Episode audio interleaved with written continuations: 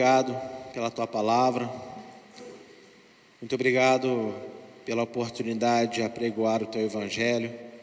Nós não somos merecedores dessa oportunidade, mas graças a Deus que o Senhor nos deu entendimento para falarmos um pouco de ti, para falarmos um pouco do teu reino, das tuas majestades, da tua glória porque nós poderíamos estar ainda no mundo falando de tantas outras coisas, mas nessa noite nós estamos aqui para falar de Ti, Senhor. Muito obrigado. No nome de Yeshua. Amém e amém. Bem, mais uma vez, né? Shalom a você que está aqui conosco. Shalom a quem nos assiste através da nossa transmissão no youtube.com/barra igreja Eliahu. Vamos para o estudo dessa noite, dando sequência, né, à carta aos Hebreus. E a aula de hoje tem esse tema aí: o poder da comunhão. Amém?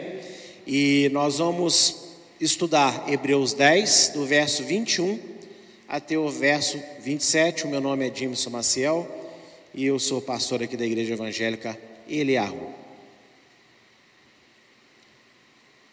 O verso 21 ao 23 vai dizer o seguinte: E, tendo um grande sacerdote sobre a casa de Deus, nos cheguemos com um verdadeiro coração, em inteireza certeza de fé, tendo os corações purificados da má consciência e o corpo lavado com água limpa.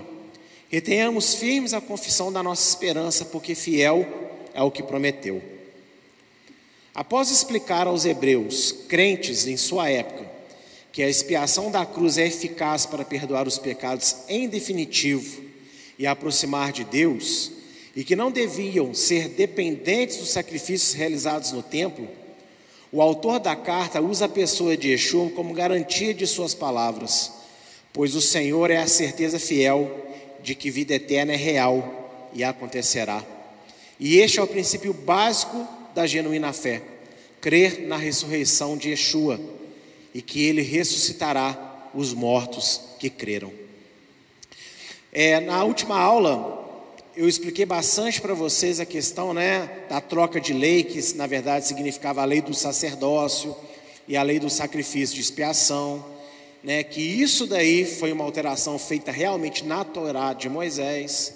Né, e, irmãos queridos, quando nós entramos aqui no verso 21 e 23, depois dele explicar que a gente tem que confiar no Senhor, depois dele explicar que o sacrifício da cruz é suficiente para perdoar qualquer pecado nosso, e nós não precisamos, né, aqueles hebreus não precisavam mais de ir até o tempo para sacrificar o sacrifício da expiação. Depois ele explicar que Yeshua basta para que você se aproxime totalmente de Deus, né, da forma como Deus quer e da forma que você também quer, que você espera. Ele vem então é, falando agora que essas palavras, essas explicações dele estão garantidas na pessoa de Yeshua. E nos capítulos anteriores ele chega a dizer que o ser humano ele promete no nome daquele que é maior do que ele. Eu até dei um exemplo na aula, né? Não sei se vocês lembram quando eu falei assim: quando a gente era pequena, a gente tinha mania de jurar pela nossa mãe mortinha, lembra disso? Porque a gente considera que a nossa mãe é muito importante, é maior do que nós, não é verdade? Então a gente tinha mania de falar isso. E o autor aqui, ele explica isso, que ele fala, olha, Deus não tendo ninguém maior do que si mesmo para jurar, ele jurou pelo seu próprio nome. Mas agora você vê que ele fala de Yeshua, que fiel é aquele que prometeu. Então ele está usando a pessoa de Yeshua para garantir que as palavras dele são verdadeiras.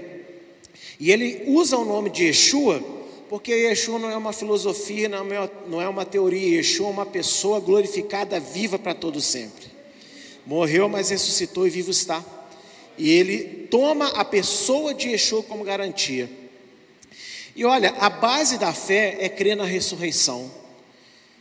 Muita gente crê que Yeshua deu grandes ensinamentos, muita gente crê que Yeshua é, foi um espírito iluminado. Muita gente crê que Yeshua operou os milagres que operou, mas quem realmente crê em Yeshua da forma como Deus se agrada é aquele que acredita que ele não é um espírito desencarnado, ele está vivo num corpo.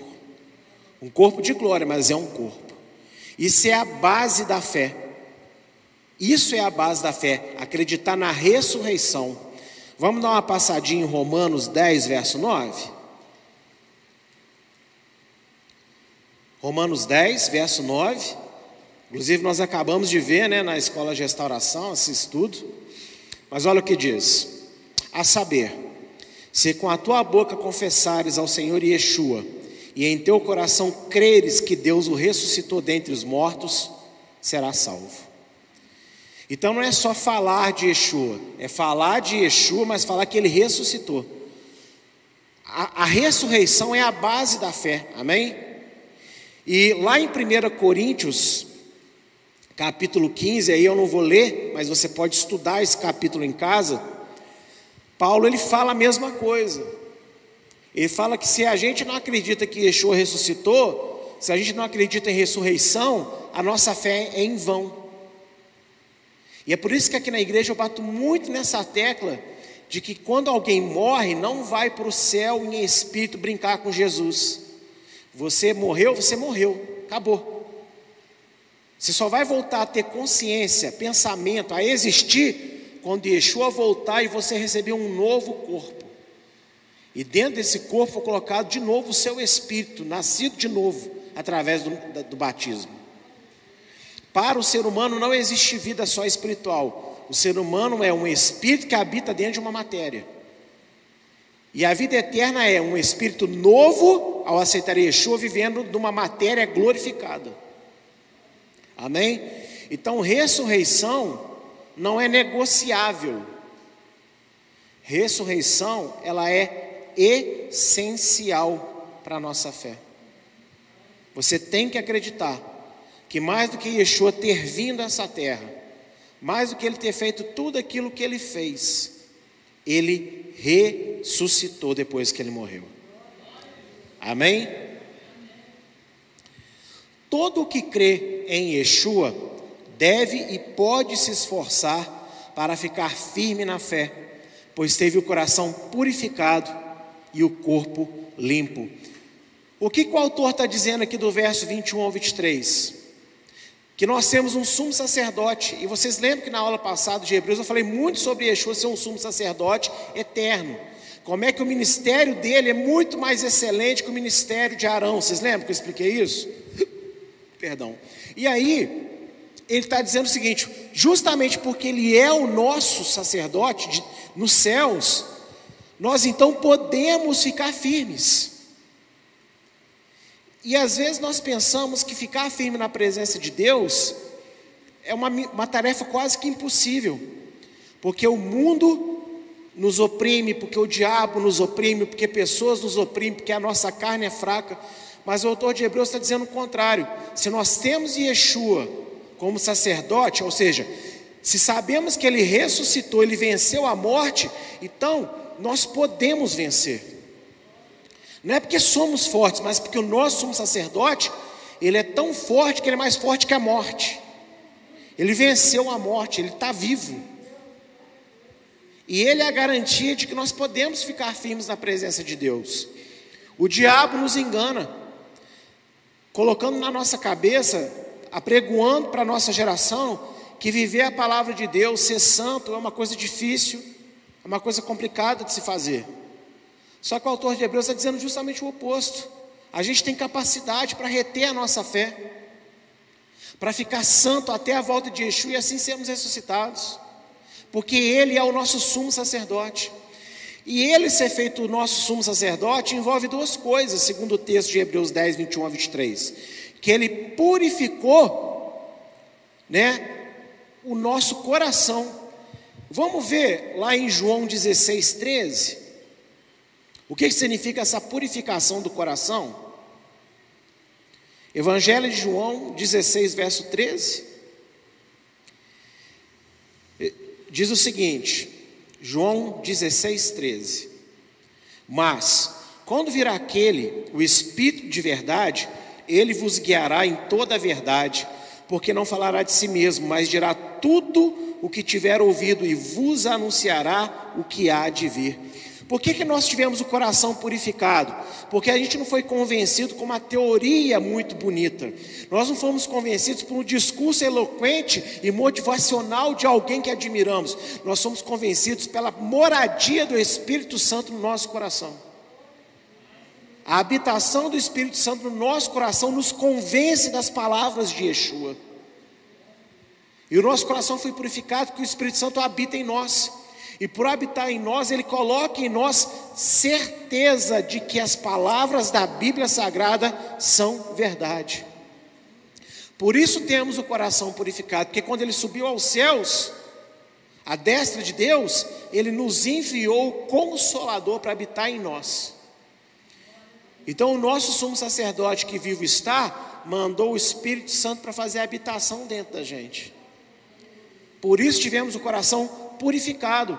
E é por isso que a gente pode se manter firme na fé, porque não é espírito da dúvida que habita dentro de nós, não é espírito da incredulidade que habita dentro de nós, não é espírito do medo que habita dentro de nós, não é espírito de depressão que habita dentro de nós, é o Espírito Santo. Agora, se algum desses espíritos tem dominado a sua vida, eu não estou falando de dias, porque tem dias que você se sente abatido, tem dias que você se sente chateado, tem dias que você se sente triste, tem dias que você sente medo. Mas uma coisa é você ter dias ruins, outra dia você, outra coisa é você viver como se tudo fosse ruim, como se tudo fosse mal o tempo todo. Então, se você está vivendo como se nada prestasse, então é porque a chama do Espírito está fraca dentro de você. Não porque ele não está dentro de você, mas porque você não alimenta essa chama. O Espírito Santo, quando eu digo Espírito Santo, entenda, né? A presença do Espírito Santo, ela só aumenta com coisas de Deus. Somente ao fazer coisas de Deus, a presença do Espírito Santo pode aumentar dentro de nós. Mas se nós alimentamos a nossa carne com as Netflix da vida e com qualquer outra das coisas que existem, são muitas que podem te distrair, é impossível e não adianta você querer que Deus te encha. Deus ele nos toca pela misericórdia para nos levar ao arrependimento. Agora, se eu não pegar aquele momento de arrependimento, onde eu fui quebrantado, e dali para frente passar a me encher de Deus, em pouco tempo, para não dizer no dia seguinte ou até no final da noite, eu já, já vou estar todo atribulado e cabisbaixo novamente. Então nós temos o nosso coração purificado, porque o Espírito Santo vem habitar dentro de nós. Amém? E o nosso corpo é limpo, é limpo, e isso está em João 15, volta aí uma página praticamente, né? Uma folha de Bíblia. 15, 3. Olha só o que, que Yeshua nos ensina. Vós já estáis limpos pela palavra que vos tenho falado. A palavra de Deus, a Bíblia Sagrada, quando você ouve a palavra conforme o ensinamento do Mestre, nem é ouvir de achar bonito, mas ou seja, quando ele fala, quando você estuda a Bíblia e você acredita que ela é verdade, e aí pratica essa palavra, Deus limpa o seu corpo. Porque se você era mentiroso e passa a falar a verdade, a sua língua ela é limpa. Se você era adulto e passa a ser fiel, os seus órgãos genitais são limpos. Está entendendo o que eu estou querendo dizer? Então, o coração, o Espírito Santo limpa, o nosso corpo é limpo pela prática da palavra, pela prática da Bíblia. É por isso que eu vivo falando aqui na igreja que não adianta nada só você falar, você tem que praticar. E é por isso que é preocupante quando nós temos líderes, quando nós temos irmãos na fé que acham que não precisam fazer, é só falar que crê. Não, você precisa fazer aquilo que você diz acreditar. Porque a prática da palavra limpa o seu corpo. Dentro de você é sobrenatural. Agora, nos seus membros é resultante daquilo que você faz ao ouvir a palavra de Yeshua. Ou seja, os mandamentos de Deus de Gênesis a Apocalipse. Se você ouve, se você crê e se você pratica, então você tem o seu corpo purificado, não só o seu coração. O nosso corpo não está glorificado ainda, mas não quer dizer que ele tem que ser escravo do pecado. O nosso corpo, ele pode ter a natureza caída nele ainda, mas ele pode dominar essa natureza caída pela prática da palavra de Deus, porque cada vez que você pratica o mandamento, Deus limpa o seu corpo. Amém? E o autor de Hebreus está nos dando essas garantias. Glória a Deus. E isso também tem uma aplicação muito interessante, porque a carta dos Hebreus foi escrita para quem originalmente? Para os judeus crentes, né? E olha só a promessa que Deus faz a Israel, em Ezequiel 36, 22 a 28a. Dize, portanto, a casa de Israel: Assim diz Adonai Deus: Não é por respeito a vós que eu faço isso, ó casa de Israel, mas pelo meu santo nome, que profanaste entre as nações para onde fostes. E eu santificarei o meu grande nome que foi profanado entre os gentios, o qual profanastes no meio deles. E os gentios saberão que eu sou o Senhor, diz Adonai Deus, quando eu for santificado aos seus olhos. E vos tomarei dentre os gentios, e vos congregarei de todas as terras, e vos trarei para a vossa terra. Então aspergirei água pura sobre vós, e ficareis purificados de todas as vossas imundícias, e de todos os vossos ídolos vos purificarei, e dar-vos-ei um coração novo, e porei em vós, dentro de vós, um espírito novo, tirarei da vossa carne o coração de pedra, e vos darei um coração de carne, e porei dentro de vós o meu espírito e farei com que andeis nos meus estatutos e guardeis os meus juízos e os, e os observeis, e habitareis na terra que eu dei a vossos pais, e vós sereis o meu povo. Está vendo quando o autor de Hebreus diz: nós, nós temos um sumo sacerdote, fomos purificados no coração e no corpo? Exatamente a promessa de Ezequiel 36. E Yeshua é o cumprimento dessa profecia. Ele traz para dentro de nós o Espírito Santo, ele traz para dentro de nós um espírito novo, nosso espírito se torna novo, mas o nosso coração também é tornado novo, porque foi purificado. E o nosso corpo ainda não é novo, mas ele passa a ter domínio sobre o pecado. E por que passa a ter domínio sobre o pecado? Una, una agora, Hebreus 10, com que é o 36, né? que, que eu acabei de explicar para vocês que é ter o corpo purificado? Você obedecer a palavra. E o que, que a profecia diz? Darei para vocês um coração que é capaz de andar nos meus mandamentos. Tá vendo, gente? É, Yeshua não veio para acabar com o mandamento, ele veio para nos capacitar para guardar o mandamento. Não por uma religiosidade aparente para pessoas, para líderes, mas por fé, por gratidão, por amor ao Deus que nos salvou. Amém? Do verso 24 a 26, Hebreu segue dizendo: E consideramos-nos uns aos outros, para nos estimularmos ao amor e às boas obras, não deixando a nossa congregação, como é costume de alguns, antes, admoestando-nos uns aos outros, e tanto mais, quanto vedes que se vai aproximando aquele dia. Porque, se pecarmos voluntariamente, depois de termos recebido o conhecimento da verdade, já não resta mais sacrifício pelos pecados, mas uma certa expectação horrível de juízo e arder de fogo que há de devorar os adversários. Quando se diz ficar firme na fé, logo se pensa nas orações, leitura bíblica, a prática da caridade e amor ao próximo. Mas, embora tudo isto seja verdade e extremamente necessário, o autor de Hebreus ensina que a comunhão também é fundamental nesse processo.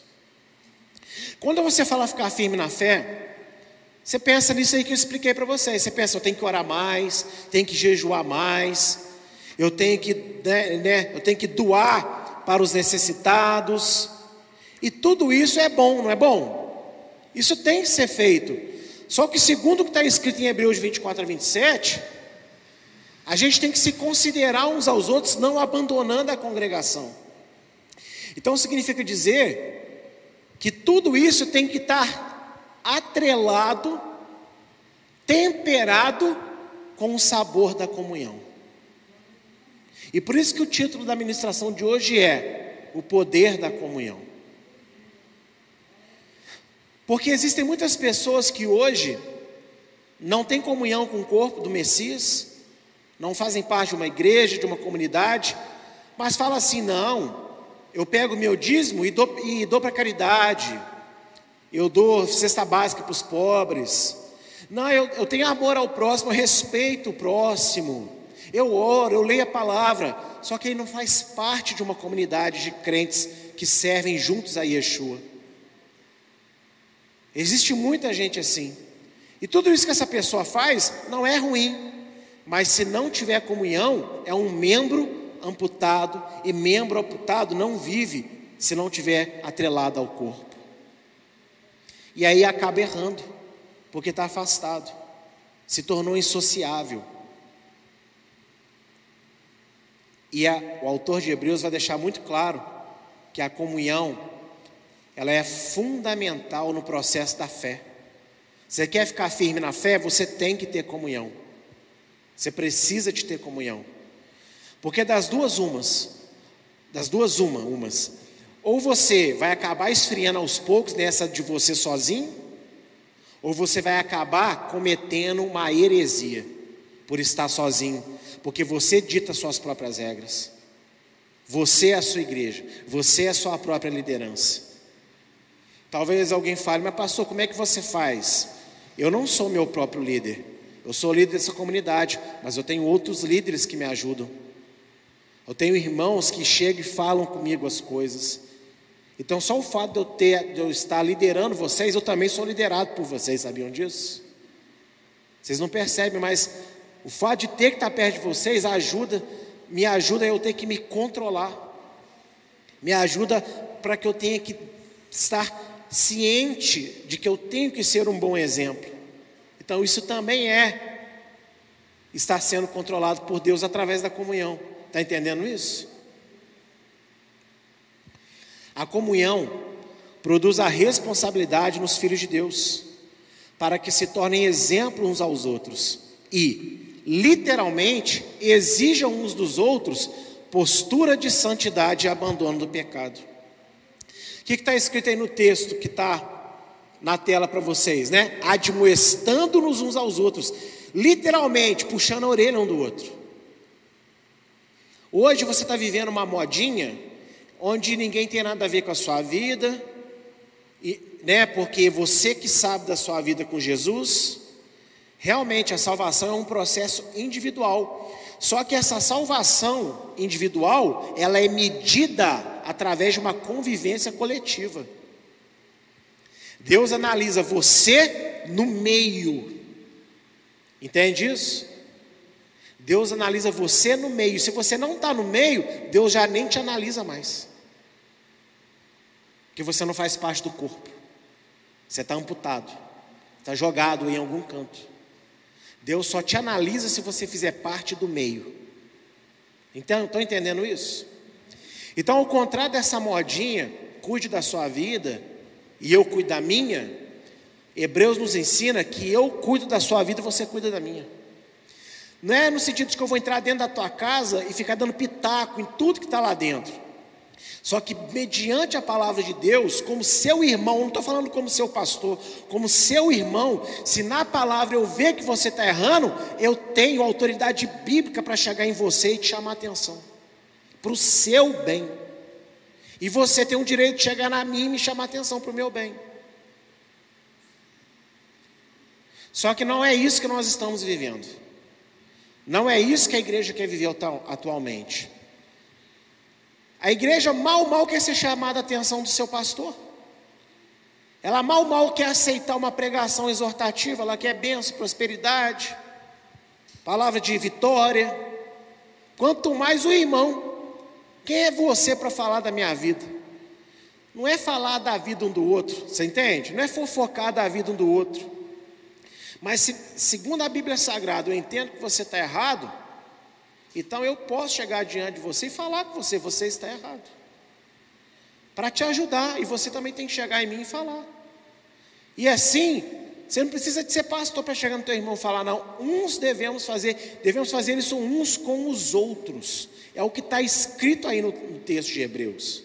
Puxar a orelhinha um do outro.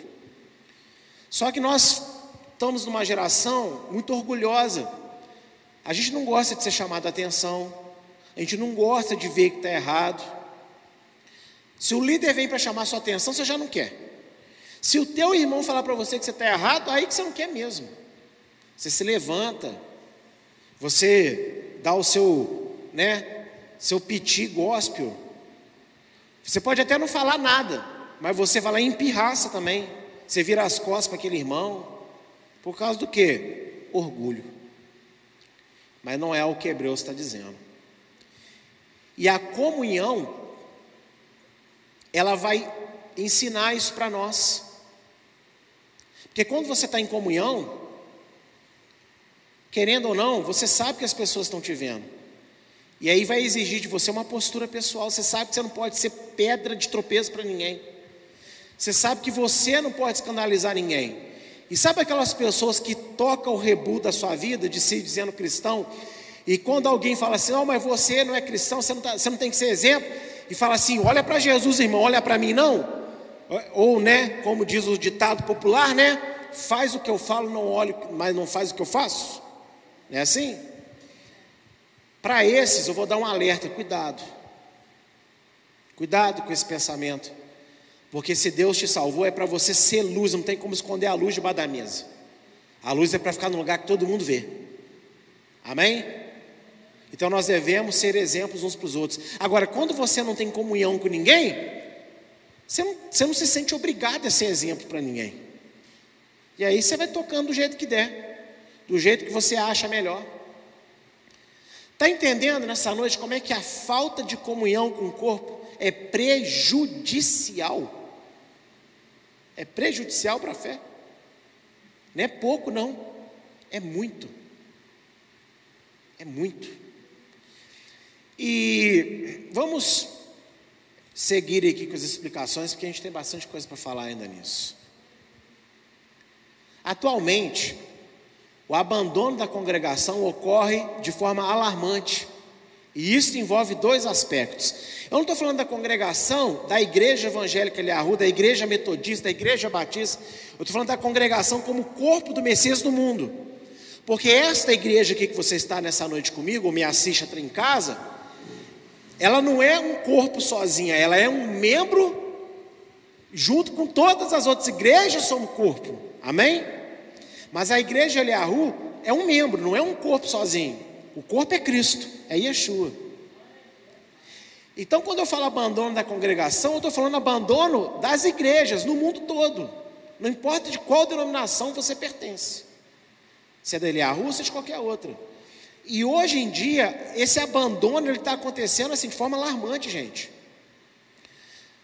Não é só aqui que as pessoas estão esfriando, estão abandonando, estão parando de vir, estão largando para lá e ó, daqui a 30 anos, se me der na telha, eu mando uma mensagem para o pastor e aviso. Não. No mundo todo está acontecendo isso. No primeiro momento da Covid-19, achamos que a igreja ia ter um avivamento, né, no sentido de estar mais firme. Foi o contrário. Muita gente teve o seu avivamento pessoal, mas enquanto corpo, está mais frio do que nunca. Está preocupante. Está preocupante. E esse abandono envolve dois aspectos. Que dois aspectos são esses? Primeiro, pessoas que esfriaram ou abandonaram de vez a fé no Senhor Yeshua, por muitos motivos, e que estão se entregando aos prazeres do mundo. O abandono ele vem porque tem gente que esfriou mesmo na fé. Né? Aquela pessoa, ah, eu vou, eu, vou, eu, eu vou servir a Deus na minha casa sozinho com a minha família. Não, ela esfriou na fé. Ela parou de ir na igreja, mas ela também parou de orar, parou de ler a Bíblia, parou de escutar louvor. E cada dia mais ela está se entregando ao prazer do mundo. Cada dia mais ela está fazendo as coisas dessa vida. Cada dia mais. Muita gente está fazendo isso. Não é pouca gente, não. É muita gente. Não se iluda. Também aqui na congregação aconteceu isso. Pessoas, por causa de relacionamento, abandonaram a igreja para poder ter a sua vida amorosa, abandonaram a igreja porque querem se dedicar ao trabalho, abandonaram a igreja porque não estão afim mesmo. Está acontecendo no mundo todo. E quando você abandona a congregação, quando você abandona o corpo, se você, quando você não se dá conta mais,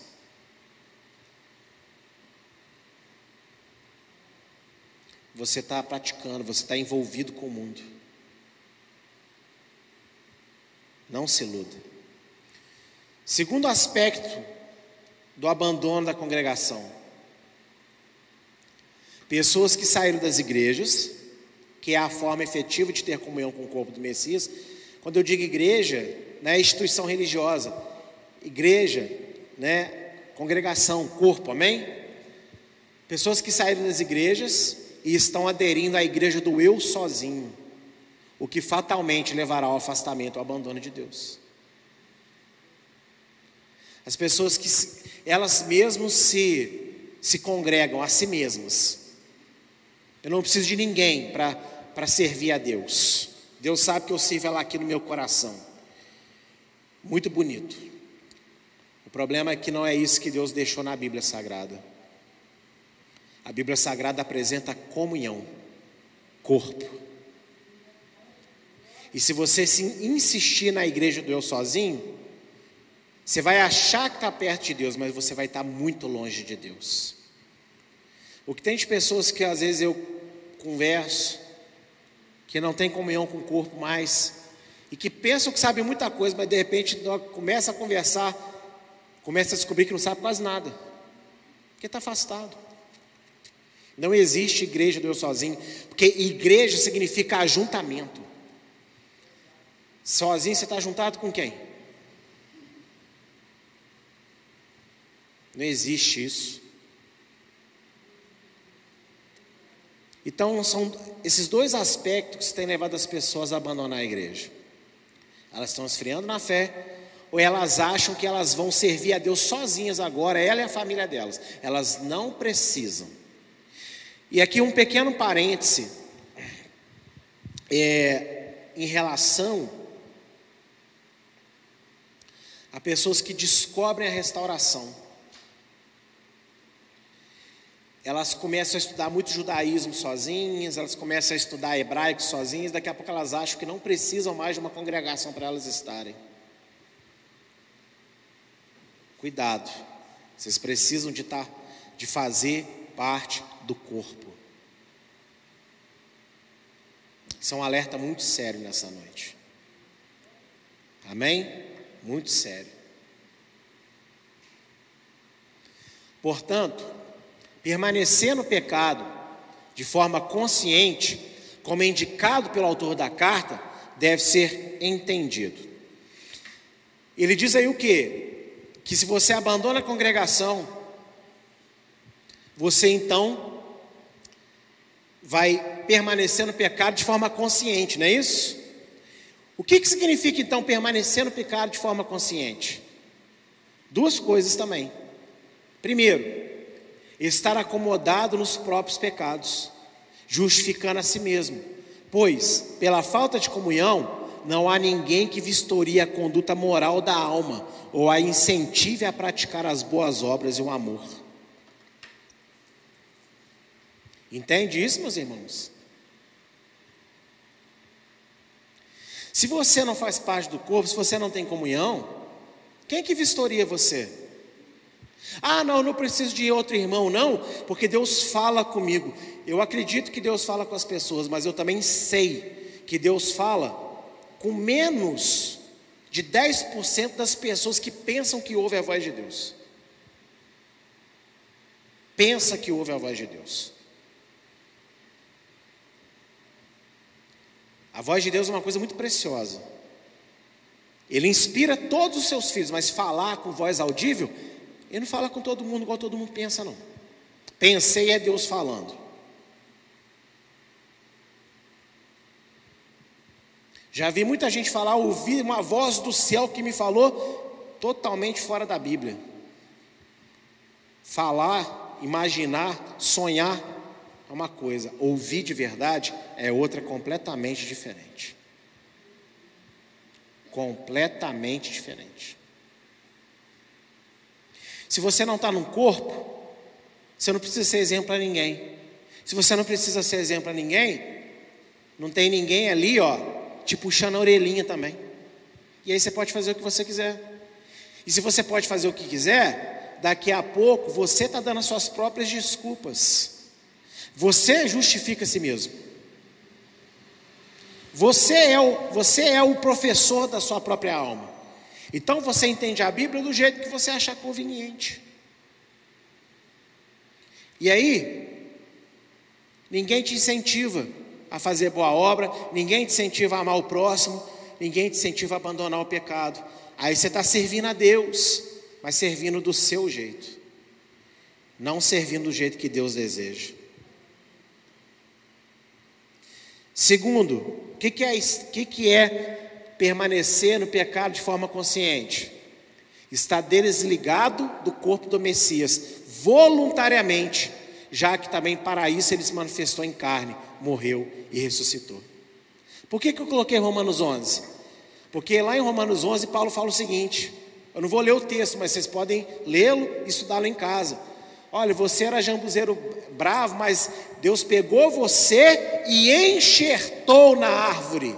Você não é uma árvore sozinho, você é galho de uma árvore.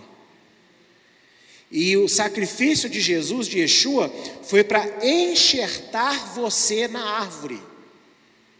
Ou seja, para você estar com outros galhos. Então, se você voluntariamente deixa de ter comunhão, isso também é pecado que se torna perigoso para a sua vida. Porque quando Yeshua morre, ele morre para perdoar o seu pecado, mas ele morre para tornar você parte da família de Deus.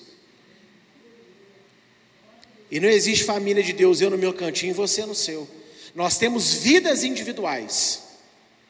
Eu tenho a minha casa, a minha esposa, a minha filha. A minha esposa, a minha filha é minha. Eu sou marido da Daniela e ninguém mais.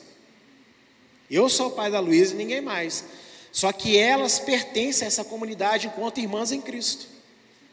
São suas irmãs. Estão entendendo isso? Também. São sua família também. Eu tenho o meu trabalho. Eu sou o pastor, presidente da igreja evangélica Aleahu, não é você.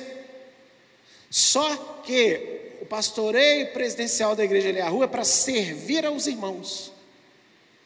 Então nós temos nossa individualidade, só que essa individualidade atende a um coletivo.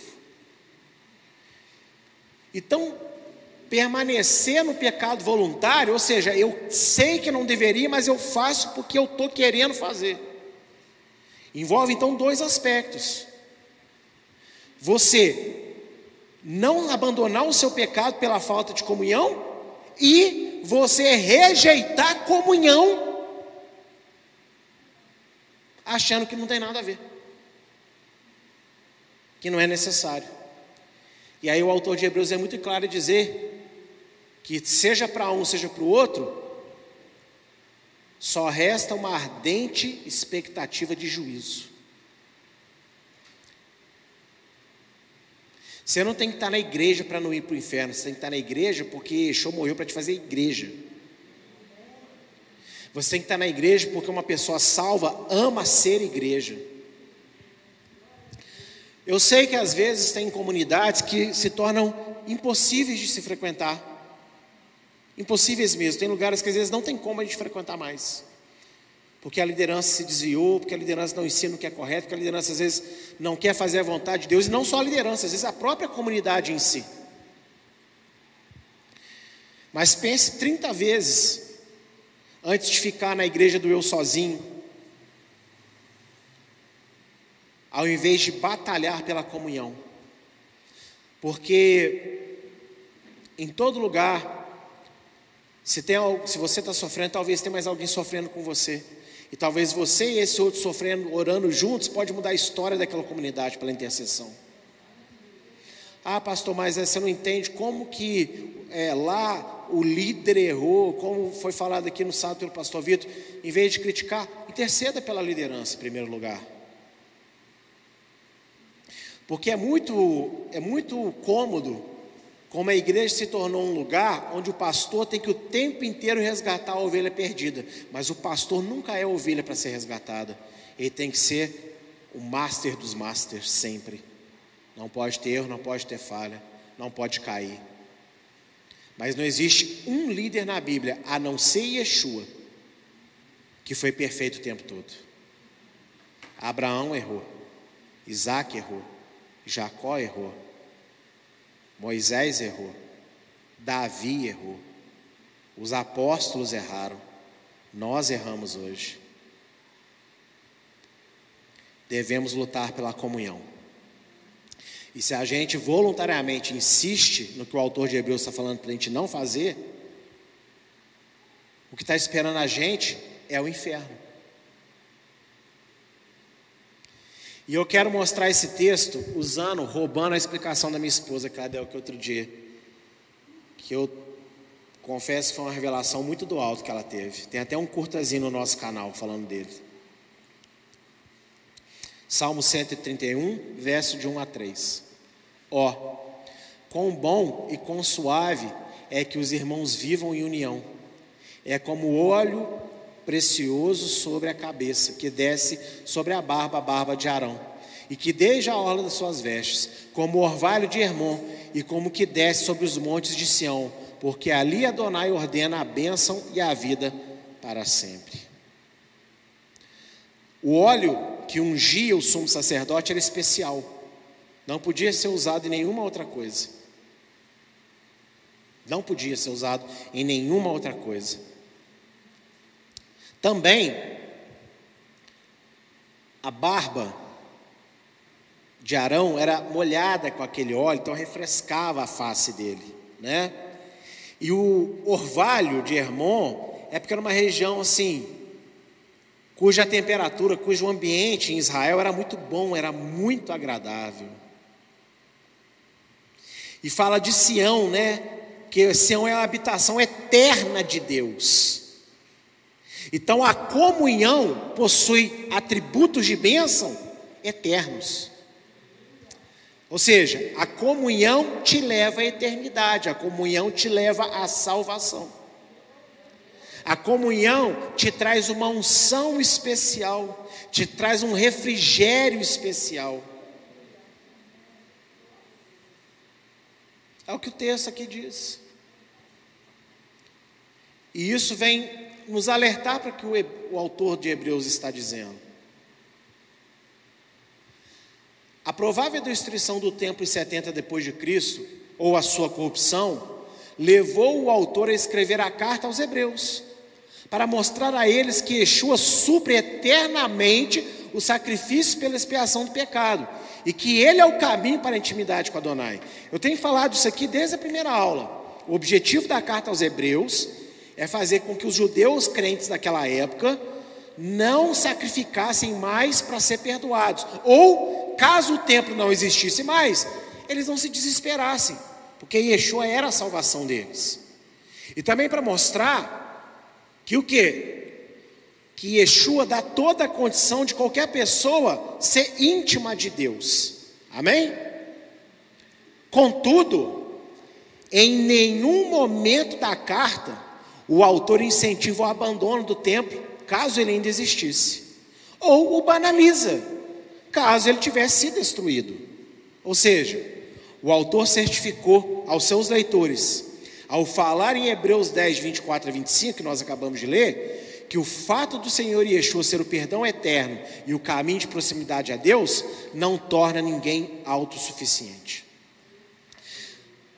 A carta não deixa claro se o templo existia ou se não existia. Ele é claro em dizer: perdão de pecado perfeito é Yeshua. Intimidade com Deus, Yeshua dá. Agora, em momento ele diz assim: abandonem o templo. O templo não serve para nada. Agora que Yeshua veio, o templo é uma casca vazia. Ele não diz isso.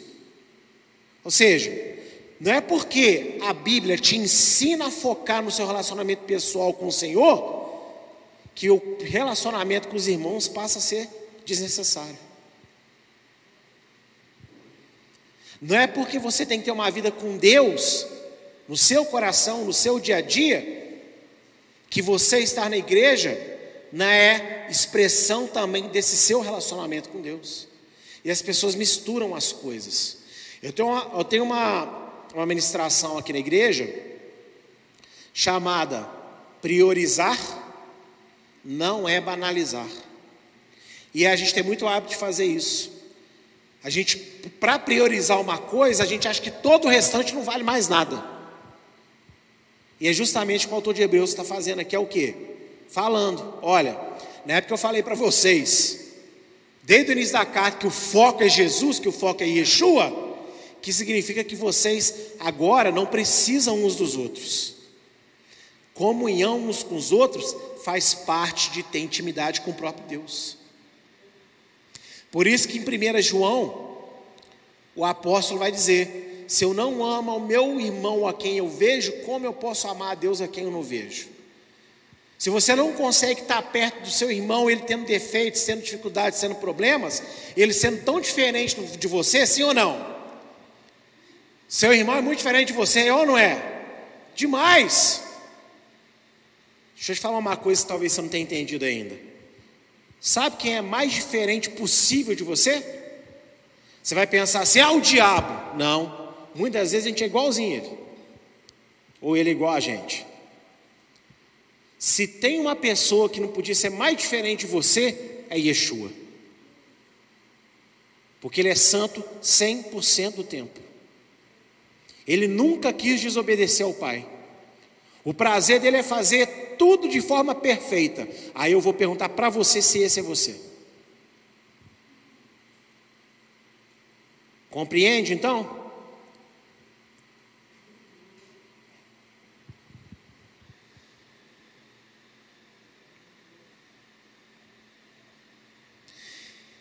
E se você não tem paciência para lidar com alguém que é diferente de você, mas na verdade é igual, que é o seu irmão, que é pecador igual você, você acha que você vai ter paciência para lidar com Deus que é o oposto de você? Tudo que você quer não é o que Ele quer, e tudo que Ele quer é o que você foge. Porque tudo que Deus quer é luz, é bom, é santidade. E tudo que você quer é que Deus concorde com o que você quer fazer, ainda que não seja na palavra dele. Então, comunhão uns com os outros é uma das expressões de amor a Deus. Por isso que quando qualquer crente, qualquer parte do mundo não gosta de ter comunhão, infelizmente ele está bem vazio de Deus já, sem saber. Ele é muito teórico sobre, a, sobre Deus e relacionamento com Deus, mas ele é bem vazio da essência e da presença do próprio Deus. Então, quando você tiver naquele dia assim, hoje eu não vou para a igreja, é aí que você deve ir correndo para a igreja. Fui claro?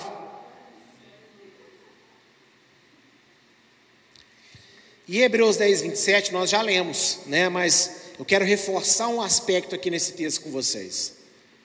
Quando fala que sobre o pecado voluntário pela falta de comunhão, né? Resta o quê? Uma expectativa horrível de juízo. E eu quero trazer uma palavra de Exu para comparar com esse texto, que está lá em Mateus 25, de 40 a 26.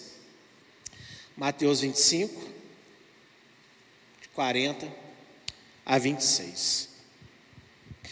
Que diz o seguinte: Abra aí. Vou até tomar água para te dar um espacinho de tempo.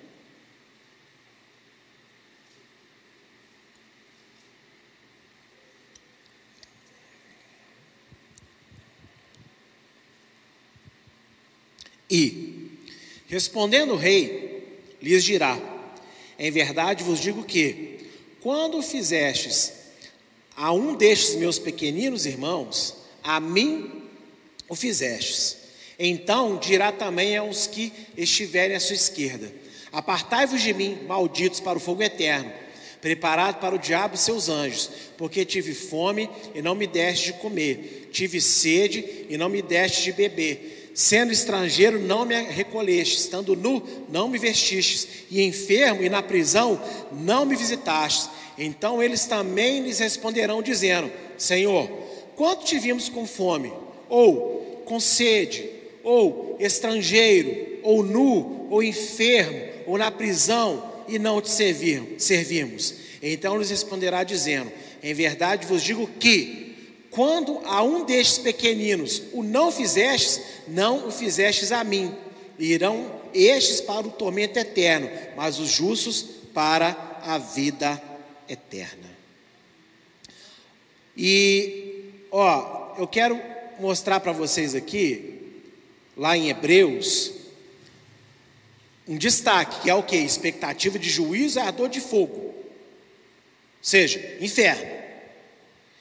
E aqui em Mateus 25, lá no finalzinho, Yeshua também diz o que? Estes irão para o inferno. Pastor, o que, que esse texto tem a ver com o ensino de Hebreus? Nós estamos falando de quê? Com comunhão. Esse texto Mateus 25, geralmente ele é usado para falar o seguinte: olha, a igreja tem que fazer obra social, a igreja tem que evangelizar nos presídios, a igreja tem que visitar os hospitais, a igreja tem que alimentar os pobres na rua, e de fato, a igreja tem que fazer isso, amém? Só que esse texto de Mateus 25 não é sobre isso que Yeshua está dizendo no contexto original. Tem um detalhezinho nesse texto aí, ó, que passa batido. Aqui, ó, olha aqui para a tela. O que, que realçou aí? Irmãos. O que, que Yeshua diz?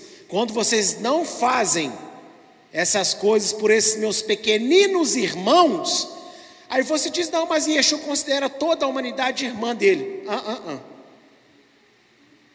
Deus ama todas as pessoas e quer salvar todas as pessoas, mas irmãos de Yeshua, somente aqueles que já aceitaram Ele como Salvador. Por que, que eu te falo isso? Por causa de Romanos 8, 29.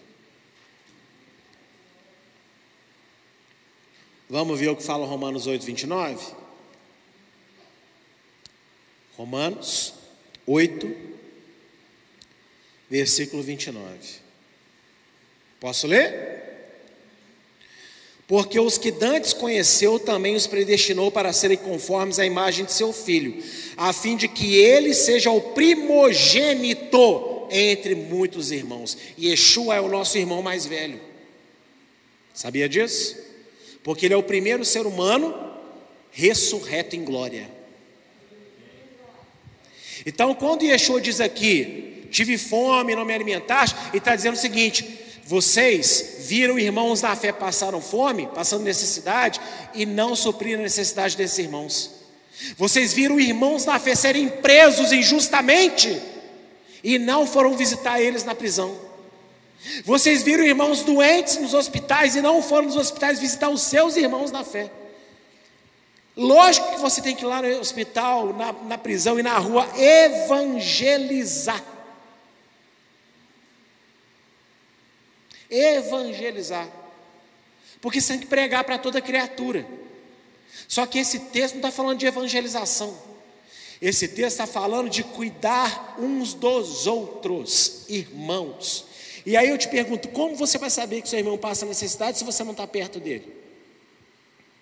Como você vai ver que seu irmão está aprisionado se você não está perto dele?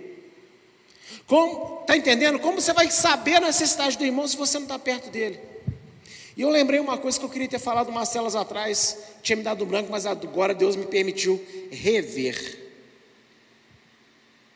Irmãos, veja bem, é muito fácil se esconder atrás de uma igreja grande. Eu não estou criticando a igreja grande, tá? Deus abençoe cada ministério que é grande, que se torne ainda maior. E que o nosso se torne também. Mas existem igrejas grandes que têm meios de poder assistir a todos os seus muitos membros. Tem igreja que tem essa estrutura. Glória a Deus. E eu não estou dizendo daquele irmão que está na igreja grande, mas faz parte de pequenos grupos. Não é célula que eu estou dizendo, mas que seja célula, mas que faz parte de um pequeno grupo para ter comunhão com outros irmãos. Eu estou dizendo daquele irmão que quer para uma igreja grande porque ele entra e sai na hora que ele bem entender. Ele vai ou não vai no dia que ele bem entender, ninguém sente falta dele lá dentro, porque é muita gente. Então ele se esconde no meio da multidão. É muito fácil você frequentar ou ser crente dessa maneira. É muito fácil. Mas há um grande perigo nisso. Porque você é está lá no meio da multidão, mas você não faz parte daquela multidão. E mesmo no meio daquela multidão, Deus te acha lá. E sabe que você lá não está fazendo a diferença para a vida de ninguém. Você está só bancando um frequentador. E Deus não quer frequentador, Deus quer discípulos. Deus quer pessoas que façam diferença. Não é todo mundo que vai pregar no altar, não é todo mundo que vai tocar no louvor. Mas você pode interceder por irmão, você pode ser simpático com o irmão, tem dias que às vezes seu irmão entra aqui tão atribulado que tudo que ele precisava às vezes é do seu boa noite com simpatia. Para ele ver assim, nosso irmão fulano, nem conversando com ele, mas hoje ele sorriu para mim. E eu acho incrível como é que o ser humano é, né? Mesmo uma igreja pequena como a nossa, a gente consegue fazer grupinhos. E aqui eu quero combater uma coisa.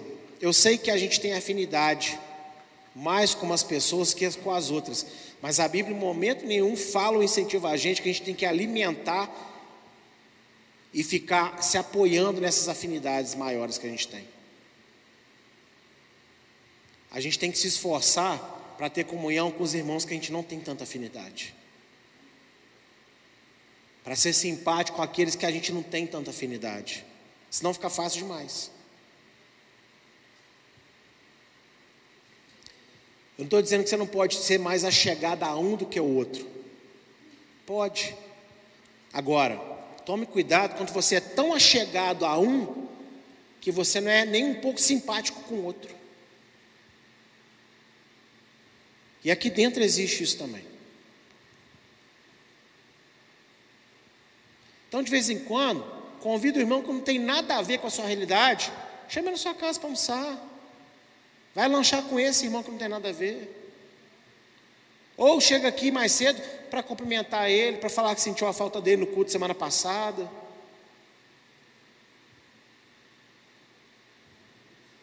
Porque aqui não dá para fazer isso.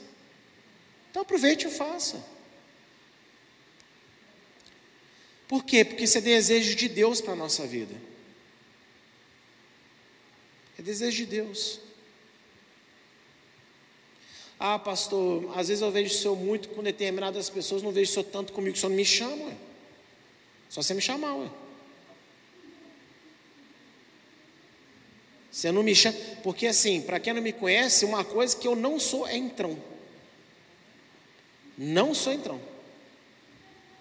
Ah, eu, ah porque eu, há 30 mil anos atrás, o pastor fazia parte uma congregação que o pastor chegava lá em casa qualquer hora, enfiava lá em casa, ficava o dia inteiro, desculpa, eu não sou assim.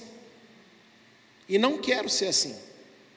Agora, me convida que eu vou com o maior prazer.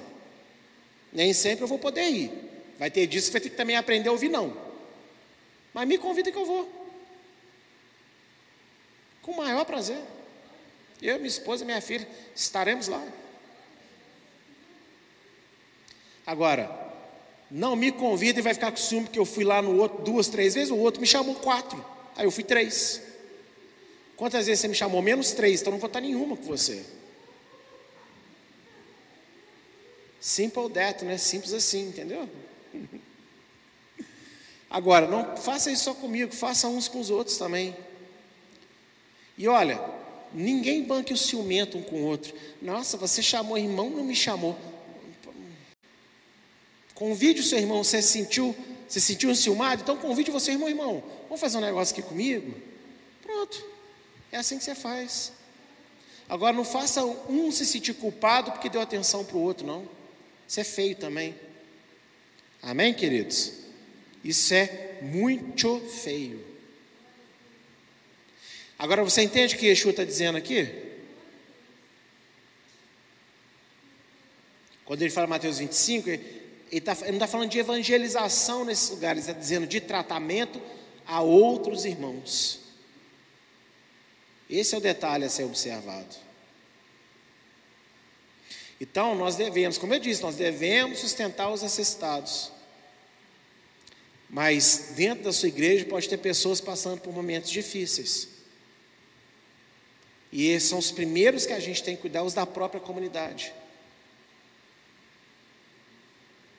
Por isso que eu só saí para fazer missões nessa casa, porque eu sei que eu cuido muito bem de vocês aqui. Não sou perfeito, tá? Mas ninguém pode reclamar que o pastor James não aconselha, não senta para conversar, se pedir. Agora, paparico também não. Paparico eu estou cortando alguns. Porque, né, pessoa só quer ser paparicado, mas andar para frente não quer nunca. Então, até é, é ó, podando embaixo mesmo. Agora, quem me pede socorro, eu nunca falei não para ninguém, tenho certeza disso. E é por isso que eu posso sair para fazer missões, que primeiro eu cuido de vocês aqui. Eu assisto vocês aqui. Então ninguém fica com ciúminho e ninguém fica com o espírito de Satanás e fala assim: nossa, o pastor vai sair lá para sei lá onde fazer missão, ou já saiu. E a gente aqui, seu ingrato? Se você não está na linha ainda, é porque você não me ouviu, não é porque eu não falei com você, não. Então está mais por questão de você não acatar o que a gente ensina do que eu não ter te ensinado. Então eu sou livre por Jesus, livre em Jesus para sair e fazer missão à vontade nesse lugar. Porque quem quiser, ó, vai voar nas asas do Espírito aqui dentro. Amém? Há, da parte de Deus, poder na comunhão entre os que professam a fé no Senhor Yeshua. E mesmo que o abandono das igrejas seja cada vez maior, ainda é tempo de se arrepender e voltar. A comunhão é essencial à fé. Então, participe. Eu não estou nessa noite aqui dando ênfase ao abandono, eu estou tratando o abandono, mas para dar ênfase na comunhão. O bom seria que a gente não perdesse tempo. O bom seria que a gente não se afastasse. Mas uma vez que eu entendo que isso é errado, vamos focar então em estar perto, em ter comunhão, em fazer parte. Porque dá tempo de voltar ainda a ter comunhão. Talvez você faça parte da igreja, mas você não está tendo comunhão com a igreja. Dá tempo de você ter, voltar a ter comunhão com a sua igreja porque ela é essencial à fé, nós aprendemos nessa noite. Ela é necessária. Então participe, que porque Yeshua não morreu só para pagar o seu pecado, não. Yeshua morreu para pagar o seu pecado, para que você possa fazer parte de um corpo. Você possa estar perto dos seus irmãos. Ah, mas meu irmão é difícil. E lá você não é? Imagina uma igreja cheia de você. Que lugar insuportável. oh meu Deus. Imagina você acorda de manhã, olha assim, tá você mesmo, você é mulher, né? Com, né? Com aquele, né? Mais másculo assim, e você é o homem com aquele cabelo todo feminino, mas você é casado com você mesmo. Você não ia se aguentar. Eu sei que tem dias que é difícil. Os irmãos às vezes ficam mais enjoadinho, né? Mais, mais chechelentozinho, né? Mas a gente também fica.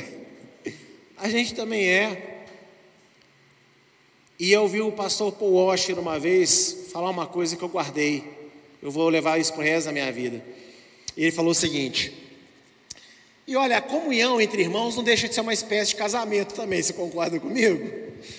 Então você que é casal, leva isso para o seu casamento. Você que tem seus pais difíceis, seus filhos difíceis, junta tudo aí, tá? Ele diz o seguinte: olha, a maior certeza que eu tenho quando um casamento é de Deus é quando o marido é completamente oposto da mulher e vice-versa. E aí ele explica. Ele fala: sabe por quê? Que a minha mulher, é tão oposto de mim que através dos defeitos dela, na verdade Deus está tratando os meus. O que ela tem de errado gera em mim impaciência, gera em mim raiva, e é uma oportunidade de eu controlar minha natureza caída que quer se irritar. E me dá a chance de amar uma pessoa diferente de mim de forma incondicional, todos os dias. Então, você ter uma igreja cheia de pessoas diferentes é a oportunidade que Deus dá de treinar a sua alma, de amar pessoas que são opostos de você, todo santo dia. Então, a comunhão é poder de Deus, amém? Tem poder de Deus na comunhão. E aí eu digo, Kadima, avante, Eliahu, tenhamos comunhão uns com os outros. Amém? Fique de pé comigo, vamos orar. Senhor, cura a nossa falta de comunhão, cura a nossa dificuldade em lidarmos uns com os outros. A começar, Deus, dentro da nossa casa, filhos que não sabem lidar e não querem estar perto dos seus pais pais que não sabem lidar, não querem estar perto dos seus filhos, irmãos, primos, parentes, tios que não querem estar perto uns dos outros, maridos que não suportam suas esposas, esposas que não suportam seus maridos. Traz isso agora para dentro da igreja, Senhor. Irmãos que não suportam uns aos outros, líderes que não suportam uns aos outros, pastores que não suportam suas ovelhas, ovelhas que não suportam seus pastores Perdoa-nos, Deus, porque nós somos todos falhos. E se o Senhor fosse enjoar de nós como nós enjoamos uns dos outros, misericórdia de nós. Nós nem sequer estaríamos vivos de pé ainda. Mas o Senhor, com muita paciência, sempre está nos chamando, nos curando, nos libertando. Então, nos ajuda também, Senhor, dessa mesma maneira a sermos curados, a sermos libertos, a sermos transformados. Cura a nossa comunhão, Senhor. Cura a nossa comunhão para que a gente seja ainda mais curado. Porque quando a nossa comunhão estiver do jeito que o Senhor se agrada, muito mais coisas boas irão acontecer na nossa congregação, na nossa vida pessoal, e tenho certeza que nas vidas às quais o Senhor nos enviar para levar a tua palavra. Obrigado por essa palavra de hoje, por esse entendimento. No nome do Senhor Yeshua. Amém.